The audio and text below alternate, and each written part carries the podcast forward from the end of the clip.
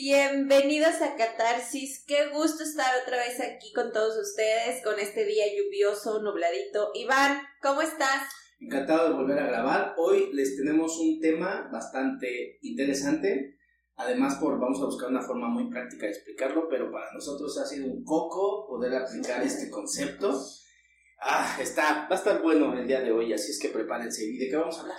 Para mí vamos a hablar de mi talón de Aquiles, que es el placer de no hacer nada. Perfecto, entonces vamos a comenzar el día de hoy. Que tengan ustedes un bonito día, así es que bienvenidos. Esto es Catarsis.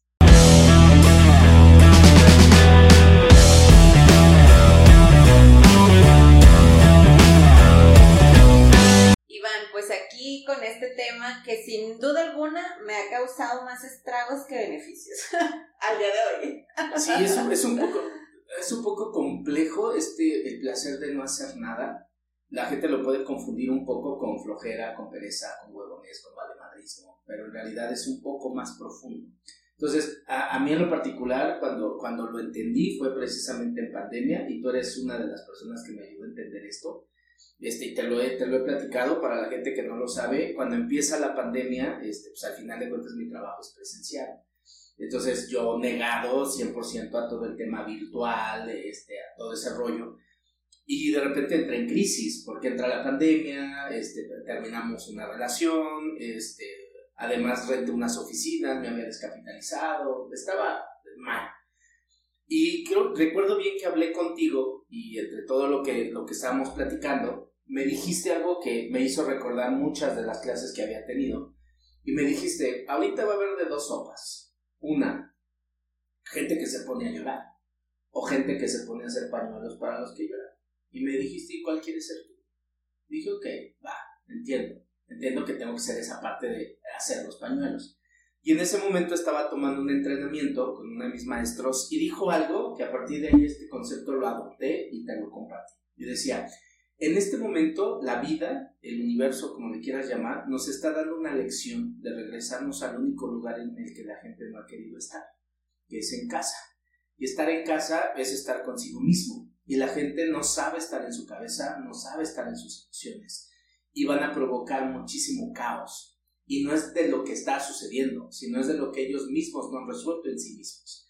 Y entonces dice, y esta va a ser una buena oportunidad para nosotros. Dije, ah, ok.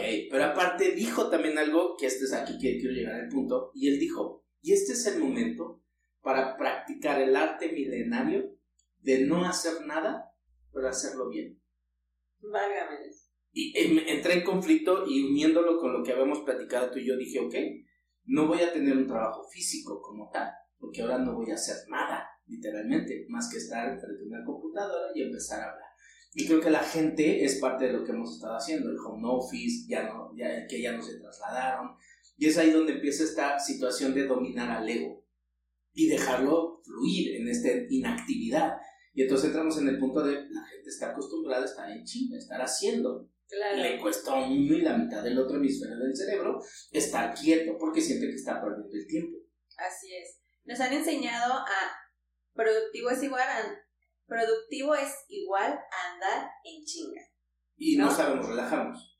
Y es como, como dices, ¿no? La pandemia nos trajo esta pausa obligatoria porque no Sí, nos dejó fue de a otra opción. Y nos dimos cuenta que el mundo siguió girando y las cosas siguieron sucediendo. No pasó nada como extraordinario, quitando la, la mortandad que, que provocó el virus como tal, sino en nuestras vidas en general, o sea, sí a lo mejor hubo pérdidas de trabajo y lo que tú quieras, pero la gran mayoría tuvimos que adaptarnos a una nueva normalidad, como le llaman ahora, ¿no? Y en ese inter, practicar el placer de no hacer nada sin sentirte improductivo, porque ahora hacías desde tu casa, hacías cosas que te hacían productivo, pero no con el mismo ajetreo de siempre. Y como que nos costó trabajo entender o comprender que aún estando en casa en pijama podemos ser productivos, ¿no? Aquí a lo mejor la gente no lo sabe, pero tu trabajo también es, es, es ir, mover, hacer y deshacer. Además que es parte de tu estilo controlar. Me imagino que para ti fue complejo, este, que de repente te dice 15 días en casa y es realidad, ¿no? ¿Cómo fue para ti este 15 proceso? días que se volvió año y medio. Sí, de la desventaja, pero O ¿cómo sea, fue para ti? Fue caótico, de verdad. No, no fue tan caótico por la Ya, yo. cuestión personal. Eso, ¿no? Obvio. Este. Porque creo que ya veníamos con un trabajo personal que a lo mejor ya no me conflictuó tanto estar conmigo misma. Ya llevábamos un año, y- año y cachito de terapia, ya sabía lidiar un poquito más conmigo, con mis emociones, y ya como que no lo hizo tan caótico versus gente que jamás ha tomado una terapia, que jamás ha hecho un trabajo de introspección y que ahora obligado a estar en casa, pues salieron a, a la luz ansiedades, miedos, eh, no sé, ¿no? Infinidad de cosas. ¿Por qué? Porque ahora estabas contigo mismo Claro. en la intimidad de tu casa, no solo casa física, ¿no? Sino tu casa interna, tu casa personal. Energética. Exacto. Entonces, creo que en esa parte no fue tan caótico. Sin embargo, sí hubo un tiempo en que, pues por mi trabajo, la dependencia para la cual yo gestiono los trámites cerró cinco meses. O sea, no había nada. No podía yo hacer nada más que picarme los ojos. Y obviamente entré en caos en crisis muy cabrón porque, porque eso implicaba no ingresos de ningún tipo. Entonces, y vender medias horas de placer, pues tampoco era una opción, porque no podíamos salir. Entonces, eh, ese era el único problema. si no me hubiera lanzado, la verdad, Hay que abrir mercado. hay que ver otras oportunidades. Creatividad. Pero eh, era muy interesante. Bueno, quiero, quiero retomar a lo mejor en el punto cuando empiezo a tener este trabajo otra vez, que empiezo como a, a retomar mi actividad, y yo era mucho de presionar hasta que se dieran las cosas. Presionar sutil, no tan sutil a veces, pero como tratar de que todo dependiera de mí.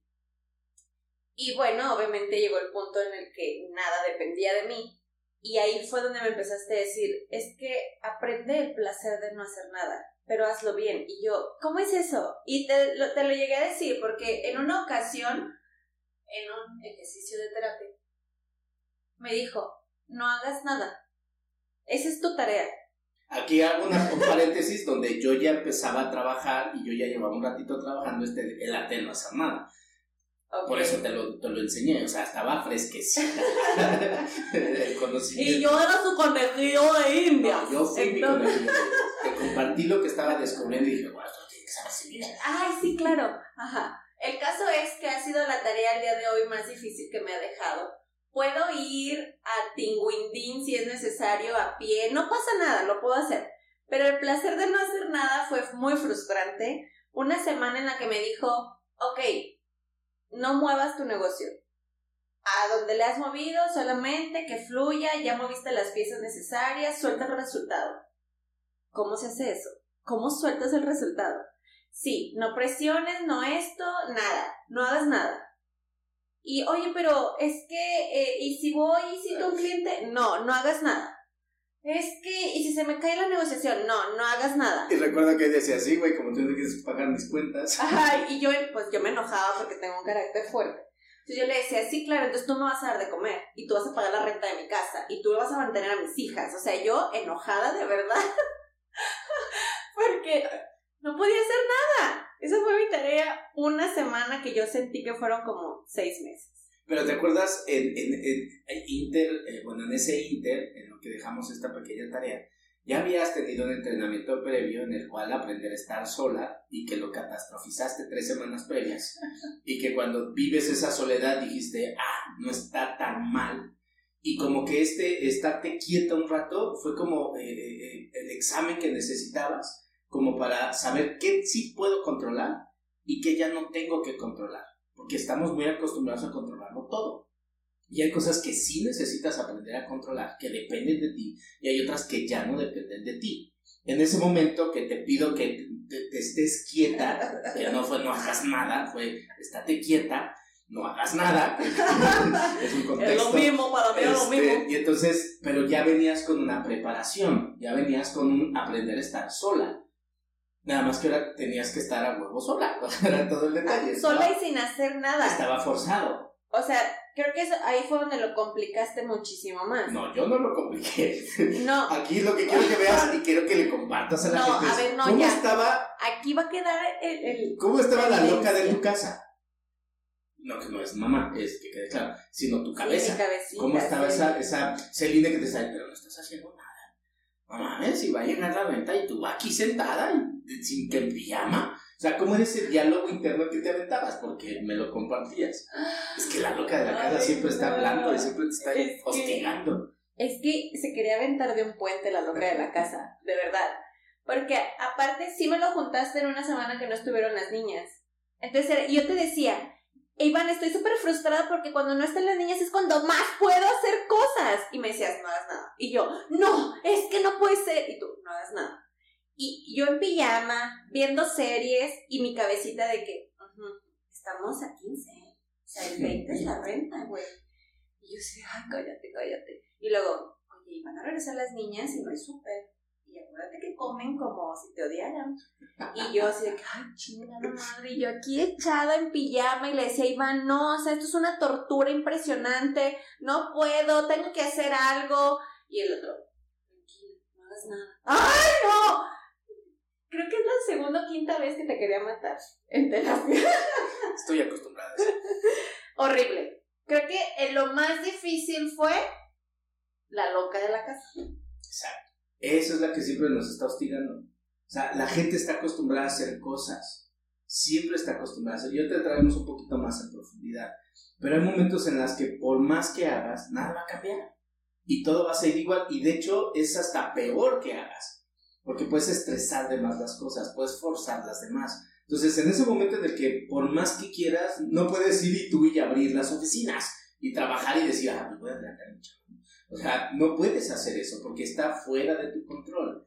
Pero hay cosas que sí están dentro de tu control. Y aquí me gustaría como empezar a profundizar un poco y, y hoy la gente te ha enseñado en estos temas holísticos. Es tú fluye, confía, Suelta. suelta. Ah, esa sería la palabra. Y la pregunta es, ¿cómo puedes soltar algo de lo que normalmente eres tan aprensivo? Claro. Sí, entonces es como la gente suelta pero sin confiar.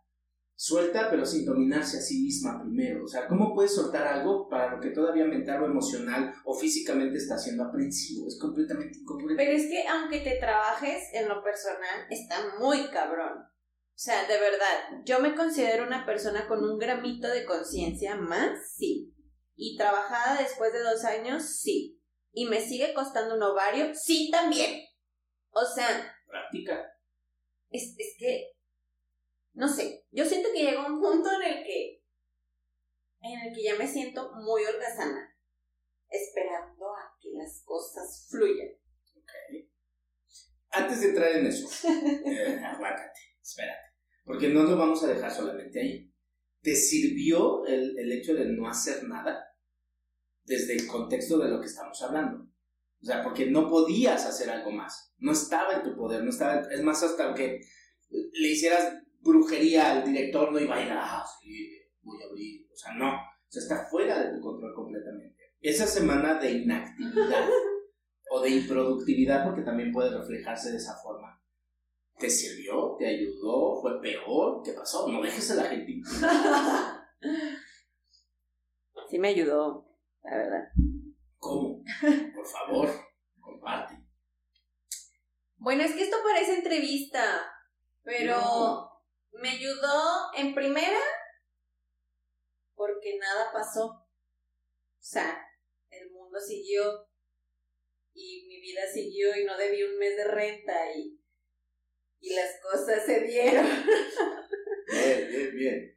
Y para mí fue como de que, ok, no colapsó el mundo a mi alrededor, sigo viva, sigo en mi casa, hay comida en el refri, tengo luz, puedo escuchar música, la perra sigue viva, sigue teniendo croquetas, entonces Ah, se refiere a su perrita. ah, sí, mi perrita. Sí. No, ¿qué te va a pasar? No. Y, y dije, wow, esto no colapsó. Y una parte de mí descansó, porque la verdad es que sí parezco chile en comal, o sea, nomás estoy brincando de un lado para otro, y en chinga para mil lados. Aparte, pues, al ser mamá, eres Uber, eres, eres cocinera, eres sirvienta, eres todo. Pues, ahí fui maestra año y medio, imagínense. Pero esa semana que no estuvieron las niñas, que no podía hacer nada de trabajo, sentí que gané como 3 kilos, que me relajé, que descansé, que disfruté no hacer nada porque nunca lo había hecho. Nunca me había dado permiso para estar en pijama todo un día o toda la semana o andar en, calzones en mi casa. Eh, porque me la pasaba viendo películas o leyendo mis libros o sacando a pasear a la perra y mi cabecita era la que más me jodía, obviamente, pero era como que, a ver, relájate, disfruta, porque me decías, disfruta ahorita porque la chinga se va a venir después. Eh, acto seguido eso sucedió. Entonces yo le decía a la loca de la casa, a ver, relájate y disfruta, porque ya va a haber un momento de traerte en chinga y lo voy a hacer bien. Y, y sí sucedió así, me sentí de verdad muy asombrada, esa, era esa es la palabra, muy asombrada de que nada se hubiera derrumbado alrededor. Todo continuó, todo fluyó, ahora sí lo puedo decir, todo fluyó. Y estaba yo anonadada, porque no me lo podía creer. Yo decía, no puedo creer que me tomé siete días, porque fueron siete días, de jueves a jueves. Y no pasó nada. Ni nada en pro, ni nada en contra. Nada. O sea, como que quedó quieta esa situación. Pero para ti, aprenderte a controlar y aprender a dialogar con esa loca de la casa y a poderle prestar atención, no callarla, porque el secreto no es callarle, no es unificarla, porque por algo está ahí. Esa, esa vocecita interna es la que al final de cuentas te mantuvo viva, es la que te movió, la que te, la que te incitó a, incitó a, incitó a hacer un sinfín de cosas. Llega un momento en el cual está tan empoderada, es una perra empoderada esa vocecita interior que quiere que siempre estemos así. Bueno, pues quedó como perra atropellada después de esa semana porque... Claro. Pobrecita. Pero es importante decir, a ver, espérame, no siempre tengo que estar en movimiento. También necesito aprender a relajarme. Porque yo hago mi trabajo. Porque no eres floja, no eres perezosa, haces lo que tienes que hacer. Creo que te estás volviendo hasta más asertiva en la acción. Pero también llega un momento en el que ya no puedes hacer nada más. Ya no depende de ti. Ya depende de un tercero o de una institución o de la misma vida que haga que las cosas fluyan en cierta dirección explico? Entonces, aquí creo que hay algo muy importante para poder conceptualizar es, a la vida le vales madre. O sea, sí, literal. No, no dice, el universo no conspira mejor? No, es que no, no es, el, no es dice, ay, te portaste bien, ahí te va. O sea, no, o sea, es como eh, la vida, y así como yo lo interpreto, hay que quede claro, no es ese padre que está esperando premiar tus buenas acciones. O sea, no, a la vida le vale madre. ella va a seguir, no va a decir, ay, espérate porque Selina anda mal. Entonces vamos a esperarnos tantito, ¿no? Todo el mundo se espera, por favor, hasta que se nos, se nos ubique. No. Lo que yo creo es que no es la vida funcionando a través de ti. Eres tú funcionando a través de la vida. Es como al revés. La vida hace su chamba, estés o no estés. La vida hace su trabajo, estés como estés. Aquí lo más importante es la congruencia personal. Eres congruente, la vida dice, ah, genial. Va, vamos en esta misma sintonía. No eres congruente, ah, genial. De pronto vamos en esta misma sintonía, exactamente. Estupendo. Exacto. Entonces, ¿cuántas personas, y, y, aquí a lo mejor meto un poquito de debate, pero ¿cuántas personas hacemos cosas que están bien aunque no queramos? Y bien me refiero entre comillas, ¿no? Pero en realidad dije, aquí. ¿Por qué vino la comida familiar si yo no quería? Exacto, es que tus tíos te quieren ver. Y yo, ay, mandes una foto. Pero ya estoy aquí, actitud positiva, tiempo presente. Sí, pero no quería. ese, ese pensamiento está impregnado. Lo que he entendido a partir de todo lo que he estudiado es que la vida, el universo, como lo quieras llamar, va a corresponder a ese pensamiento. Se le llama, en mi teoría se le llama pensamiento promotor. Me explico entonces, ¿por qué la gente dice, no, quiero un millón de dólares, quiero un millón de dólares? Está. Sí, pero el pensamiento que estás programando es carencia. La carencia es la que se va a reflejar. Y por más mantras que decretes, pues no va a pasar nada si dentro de ti no modificas eso. Entonces, la primera parte de este aprender a soltar es, necesito aprender a serme responsable. ¿Y responsable de qué? De mí mismo. Con eso es más que suficiente. Ese es todo el problema. Eso es, porque entonces caemos en esta, en esta otra parte donde yo quiero que tu vida resuelvas lo que yo no puedo hacer. Ah, qué chingón, me saliste, ¿no? Claro. a la vida, o sea, yo tengo que resolver tu pendejismo. No, espérate, tú te haces responsable de lo que tú te tienes que hacer responsable. Yo voy a, ahora sí voy a ocupar este término, a colaborar, hacemos un equipo. ¿Ok? Entonces, esta parte de ser un equipo es, necesito entender que como parte de este equipo yo tengo que hacer mi chamba. Claro. Y la tengo que hacer bien. Y después decir, esto ya te toca a ti, esto ya no depende de mí. ¿Me explico? Entonces yo ya hice, yo ya sembré, yo ya le la tierra, yo ya seleccioné la semilla, yo la, ya le estoy echando agüita. Lo que pase ya también es parte de tu responsabilidad. Pero aquí el primer detalle es, y lo hablábamos antes, estábamos preparando el tema y decíamos, nos han enseñado a no sabernos relajar. Te ven sentado en casa, dicho guau, ¿qué estás haciendo? Mm, y así quieres. El millón de pesos. Ajá. Y mira, tu acostada. Me explico, o sea, desde niños, y creo que tú y yo tenemos esa experiencia. Claro. Me explico, entonces desde morros es ponte a trabajar, ayúdame en esto, vas, trae, y ves en chinga a los papás. Y ese es el modelo de referencia que tenemos para trabajar, andar todo el día en putiza, o en chinga, perdón la palabra. Me explico por qué razón, porque si no te ven haciendo nada, ah, pero sí, este, yo parto la madre, y tú no te ganas nada, tú crees que la vida es así, no, en esta vida hay que partirse la madre, hay que trabajar, hay que hacer y ganarte el pan que te llevas a tu boca. Y decías, y luego viene la otra parte que la, el ave se tiene que preocupar, porque está, espérate, si tengo una serie de situaciones y responsabilidades por hacer, pero desde ahí empezamos, es, a mí no me enseñaron a relajarme, muchísimo menos me enseñaron a disfrutar lo que logro Claro. Que ese es el otro trabajo. Sí, esa semana que fue espantosa, yo la, la visualicé o hice la analogía como cuando a un celular se le está acabando la pila. Corres y lo pones a cargar. Ajá. Bueno, para mí eso fue como si hubiera sido mi semana para cargarme de energía. Okay. Así lo visualicé, fue como un, a ver, es como si, si caer en lo pecaminoso, es como si te enchufaran y cargaras pila. Y es... Conecta. Ajá, te conecté. te la palabra y que bueno, tengo que aclarar que no va con doble sentido. Eh, como si me conectara para volver a cargar energía, porque siempre andaba, siempre andaba en chinga, y ando en chinga. Creo que hoy ya es un poquito, ah, o vienen mis destellos de que te puedes tomar un tiempo y no pasa nada. O sea, ayer lo hice, ayer tuve un día catastrófico, llegué a la casa, comí con mis hijas, les dije no me molesten, me subí, apagué teléfonos y me dormí dos horas. Y fue majestuoso. O sea, dije, nada voy a solucionar a las 5 de la tarde ya en mi negocio. Eso ya es imposible. Eh, lo que sea que me vayan a mandar de urgencia lo tengo que ver mañana temprano. Entonces dije, a ver, relájate, pinche día de la chingada. Apagué todo y me dormí y, dor y caí como tronco y me desperté mucho más ligera, vi un par de pendientes todavía de trabajo, cosas que me tenían que mandar al día de hoy. Sin embargo, ya no sentí como esa culpa o ese látigo de ¿cómo que te vas a dormir dos horas si traes estos seis trámites pendientes. pendientes, ¿no? No, fue como que, ay, lo necesito. Creo que es la tercera o cuarta vez que soy muy consciente de decir, necesito un espacio solo para mí, de ser entre comillas, improductiva para ser productiva para mí misma, porque esa semana me hizo entender que si yo no estoy bien, las cosas no van a estar bien. Esa es una verdad. Porque al final las cosas son una proyección de nosotros mismos. No todo. Hay cosas que son un cagadero aunque tú estés zen, o sea, porque así es la vida.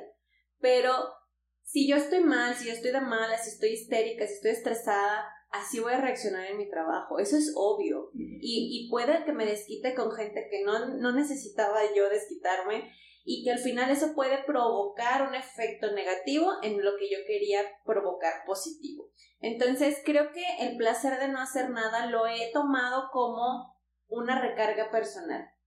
Como decir, se vale desconectarte de todo, cargar pilas volver a centrarte que quieres despejar, si quieres llorar, llora, o sea, porque también me ha pasado, he tenido días en los que digo, solo tengo ganas de llorar. y lloro y lloro y lloro porque somos como una olla express que hasta que está al tope y empiezas a soltar la presión, entonces vienen todas estas emociones y después viene claridad mental. Entonces, el placer de no hacer nada hoy yo lo veo, aunque todavía me cuesta trabajo, lo hago la analogía y me es más fácil como entenderlo así, que es un momento para mí para cargar energía, en lo que lo que afuera se está moviendo porque ya mueves fichas y yo, yo lo he visualizado como un, como un juego de ajedrez. A ver, mueve tus fichas y el otro jugador, yo lo veo como si fuera Dios, la vida, lo que sea, y va a mover sus fichas. Y el resultado ya no va a depender de mí. simplemente entiendo que tengo que mover hasta donde estén mis manos y después, conste que lo estoy diciendo costándome un chingo de trabajo, ¿eh? confiar en que el resultado se va a dar. No sé si es el que el resultado que yo quiera, pero va a haber un resultado. es diferente. Va a haber un resultado al final. Y en ese inter he tenido que aprender de la frustración de que el resultado no sea el que yo esperaba o el que yo quería. Y también he aprendido a quitarme o a dejar ese látigo de lado de decir, es que si yo hubiera presionado un poco más, seguramente hubiera cambiado el resultado, hoy ya no lo hago. O sea, hoy es como, ya, por algo hiciste lo que estaba en tus manos, me quedo conforme con eso y, y créanme que no es un conformismo, es un decir, sí, sí reconozco que hice todo lo que estaba en mis manos para que este trámite sucediera o para que esta actividad se diera. El resultado no fue lo que yo esperaba, pero bueno, al final no quedó en mí, pues. Es muy difícil llegar a eso. Y además vivimos en, eh, aquí quiero hacer dos connotaciones con lo que estás explicando, es una, vivimos en, un, en una sociedad en la cual el logro es lo importante. El logro, lograr. ah, yo dije, el, logro, el Shrek. El, el, el, logro de lo que hacemos, el resultado específico de una acción concreta. Y para eso hay un sinfín de cursos. Eh, objetividad, eh, fijación de metas, planeación, estrategia, selección del cliente, marketing, y todo tiene que ver con sacar provecho del otro, manipular al otro, porque al final de cuentas es una manipulación la que se hace en el buen contexto. Pero entonces siempre estamos enfocados en el resultado. siempre, siempre, siempre el resultado. Eso nos va a volver neuróticos, nos va a volver eh, eh, hasta cierto punto como caóticos también, por la obsesión que tienes. La pregunta es, ¿el resultado para qué lo quieres?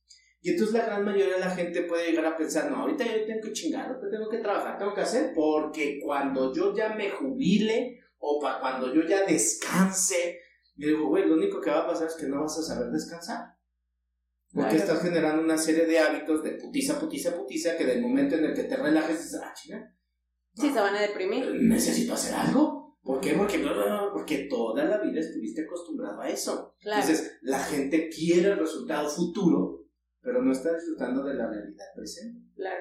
De los pequeños logros y avances y pasos que estás haciendo. Pero me encanta que, ay, es que mis hijos, sí, pero no te abraces de eso.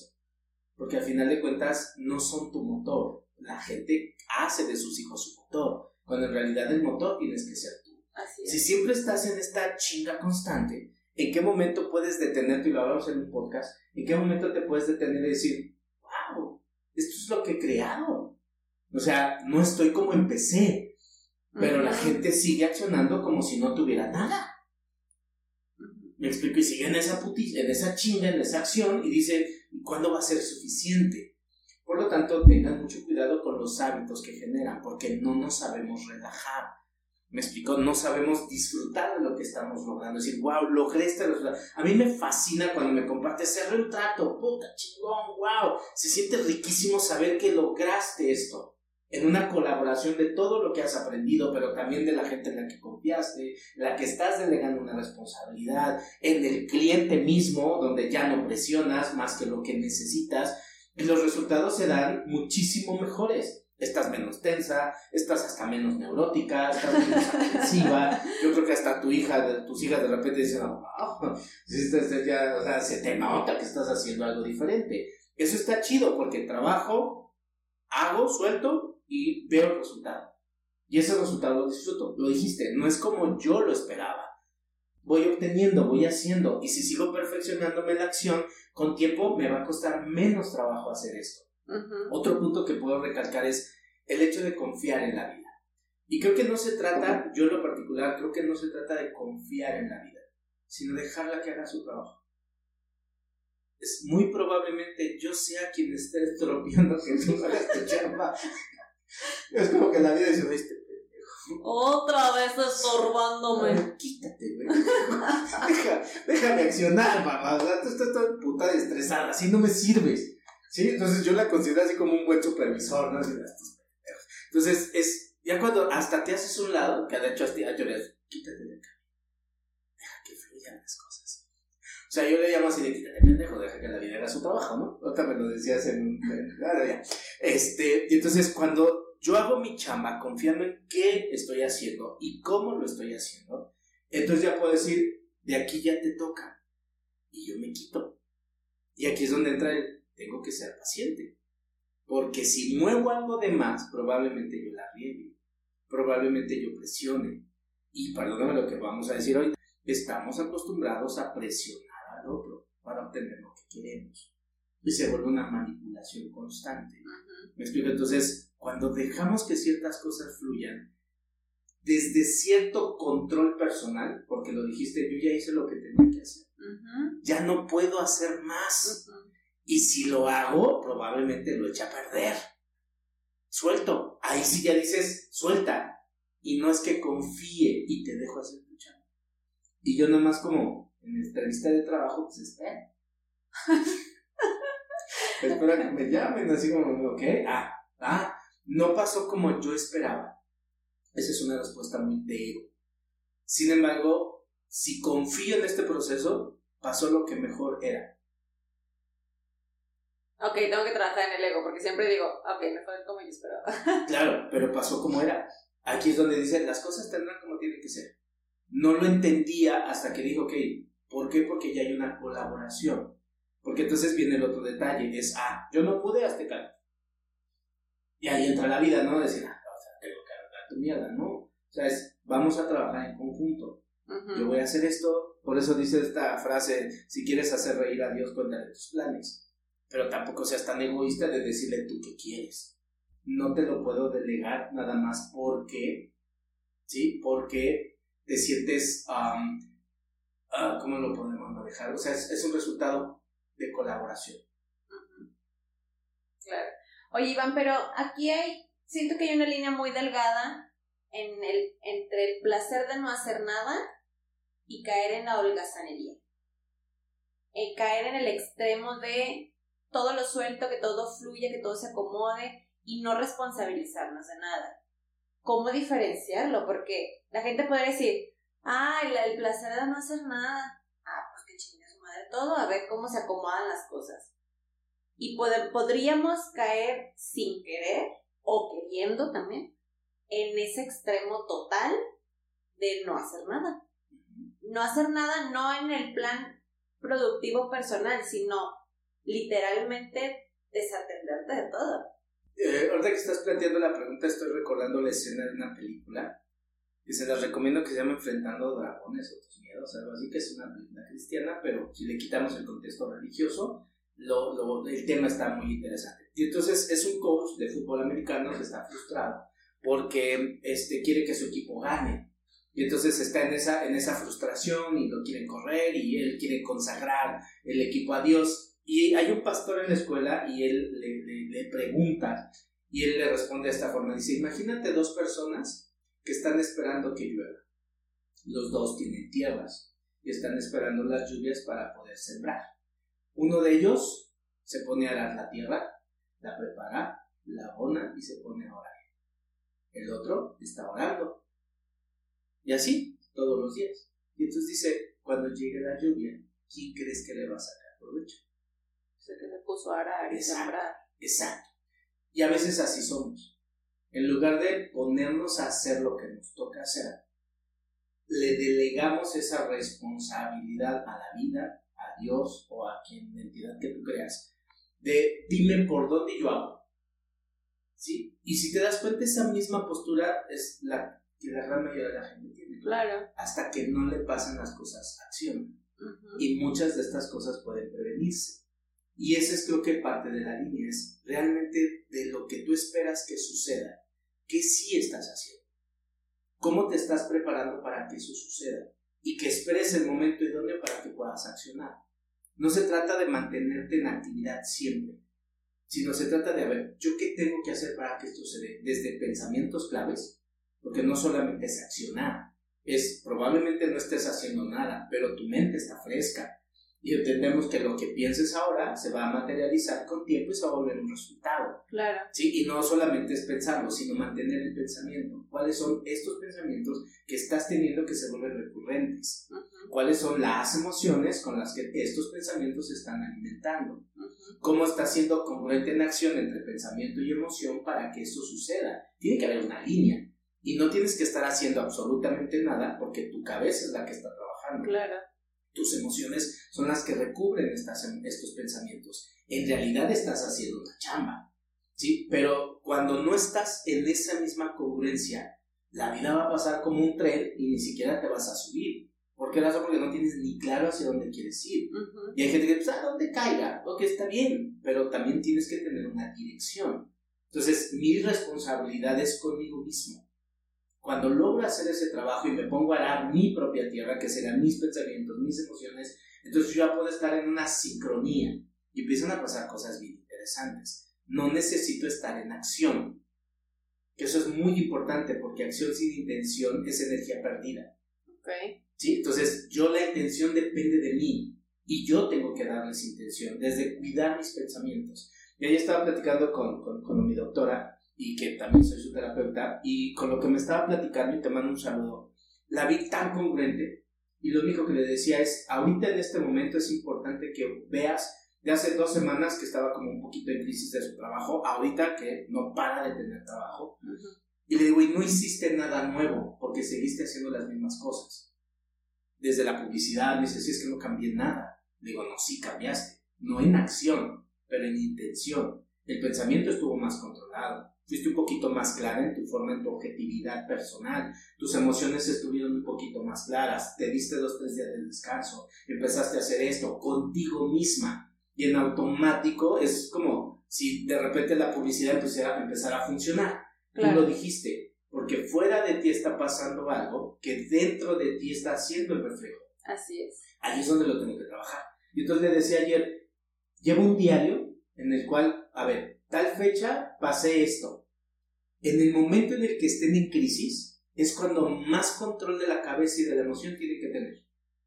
Porque la mente se vuelve súper paranoica y entonces puedes volverte el resultado frustrante y decepcionante y esos pensamientos que estás teniendo en ese momento de crisis, que la emoción es la que lo va a potencializar, es lo que estás sembrando para dos, tres meses después. Ese es el punto importante. Cuando estés en crisis es cuando más autocontrol necesitas tener. El control es desde adentro. Si controlo dentro, puedo soltar fuera. Quiero, quiero terminar con esto. La gente piensa que para estar bien dentro, fuera tiene que estar todo perfecto. Para que entonces dentro de mí no genere un caos. Mis hijos felices, cuenten el banco, buen trabajo, eh, esposa que me ame, amante que no castre. Este, este, o sea, esa vida perfecta. Puta, yo sería más feliz. Ahora sí, vida, fluimos juntos. El resultado va a ser un reflejo de hecho. Ok, bueno. Oye, y, y otra cosa, a veces el, el placer de no hacer nada, y me quiero enfocar en el nada, eh, genera mucha frustración. Claro. Genera, creo que cuando estás en ese proceso de no hacer nada, haciendo, cuando ya hiciste y estás en el proceso de soltar y fluir, lo que ya hablamos, sale a flote un chorro de miedos. O sea, en lo personal, el miedo a quedarme sin dinero, que no estaba trabajando, no estaba haciendo productivo, según yo. El miedo a, pues a las carencias, pues, tu carencia de no tener dinero, no tener comida, no tener para la renta, eh, no tener servicios, etcétera, ¿no? o sale el miedo a y si se me cae mi cartera de clientes y si en este lapso que yo estoy sale mágicamente una, un asesor maravilloso y se lleva toda mi cartera. Miedos, pues, que al final, porque, porque creo que todo el tiempo estamos afuera cazando gente o cazando oportunidades, cazando, cazando. Sí, se volvió una jungla. No nos tomamos el tiempo para generar una estrategia diferente, pensar y decir, a ver, hasta el día de hoy si he avanzado, en qué le he cagado, en qué he sido asertivo, ok, qué puedo mejorar de lo que he cagado. Y eso también es trabajar, lo que, lo que dices ahorita, eso es trabajar tu mente. Yo te decía, ay, es que se me ocurrió esto, que no sé qué, y me ponía a escribirlo y de ahí empecé a sacar ajustes para el negocio. Y sí, físicamente no trabajé, pero mentalmente empecé a generar rutas, estrategias, cosas en mejoras internas, porque al final en mi negocio, que soy solo yo, yo soy mi negocio, eh, pues prácticamente soy el, el, el espejo, ay, perdón, soy el espejo, el reflejo de todo lo que sucede en mi negocio. Hay una frase de, Secretos de la Mente Millonaria que me gusta que decía, mi mundo interior crea mi mundo exterior. No tan explícito como tal o no tan concreto así de que literalmente todo lo que está afuera es consecuencia de lo que está dentro, pero sí es un gran reflejo, sin duda alguna, lo que tenemos dentro de nosotros, lo que vamos a proyectar el día de mañana afuera. Y es increíble cómo no se nos enseña a tomarnos ese tiempo. A de verdad hoy lo valoro cada vez un poco más. Me sigue costando mucho trabajo, tengo que admitirlo, o sea, más mi personalidad controladora y mi personalidad como muy... Um. Como muy uh, quiero controlar la palabra quiero controlar la palabra que quiero decir. No soy muy como de relaciones de, de, andar en el exterior con la gente muy kinestésica. O sea yo de verdad estar en casa fue todo un reto y lo disfruté también tengo que admitirlo pero soy mucho de andar en la, en la calle conviviendo con gente todo el tiempo afuera, afuera, afuera y moviéndome, ¿no? Yo era de una cita a otra y que el gimnasio y que luego las niñas y que iba a comer y que luego vete a otra cita y todo mi día yo terminaba agotada y yo decía, ay, qué padrísimo y a veces me daba cuenta que era cero productiva. Andaba en chinga, me gasté toda la gasolina del carro, gasté en cafés, gasté en restaurantes y fui cero productiva y era como que, Madre Santa. Y a veces me tomaba tres días de vacaciones y en ese inter me caía un cliente y era como que, ¿te acuerdas? O un día que me enfermé. Estuve tres semanas en cama y cerré un negocio que me hizo vivir en la pandemia sin mayor problema. ¿Te acuerdas? Que fue en esa etapa en la que estabas descansando también. Y fue increíble porque yo no generé, no moví, fueron fichas que se movieron desde antes y que en el momento en que ni los traía en el radar, me hablaron, sí, ya vente mañana, la, la, la, ingresé el trámite, entró la pandemia y fue el último trámite que alcancé a ingresar y con eso vivimos los siguientes meses. Y fue, mm, o sea, yo me quedé de que esto, te lo dije, esto es brujería. ¿Te acuerdas que te dije? Iván, esto es brujería.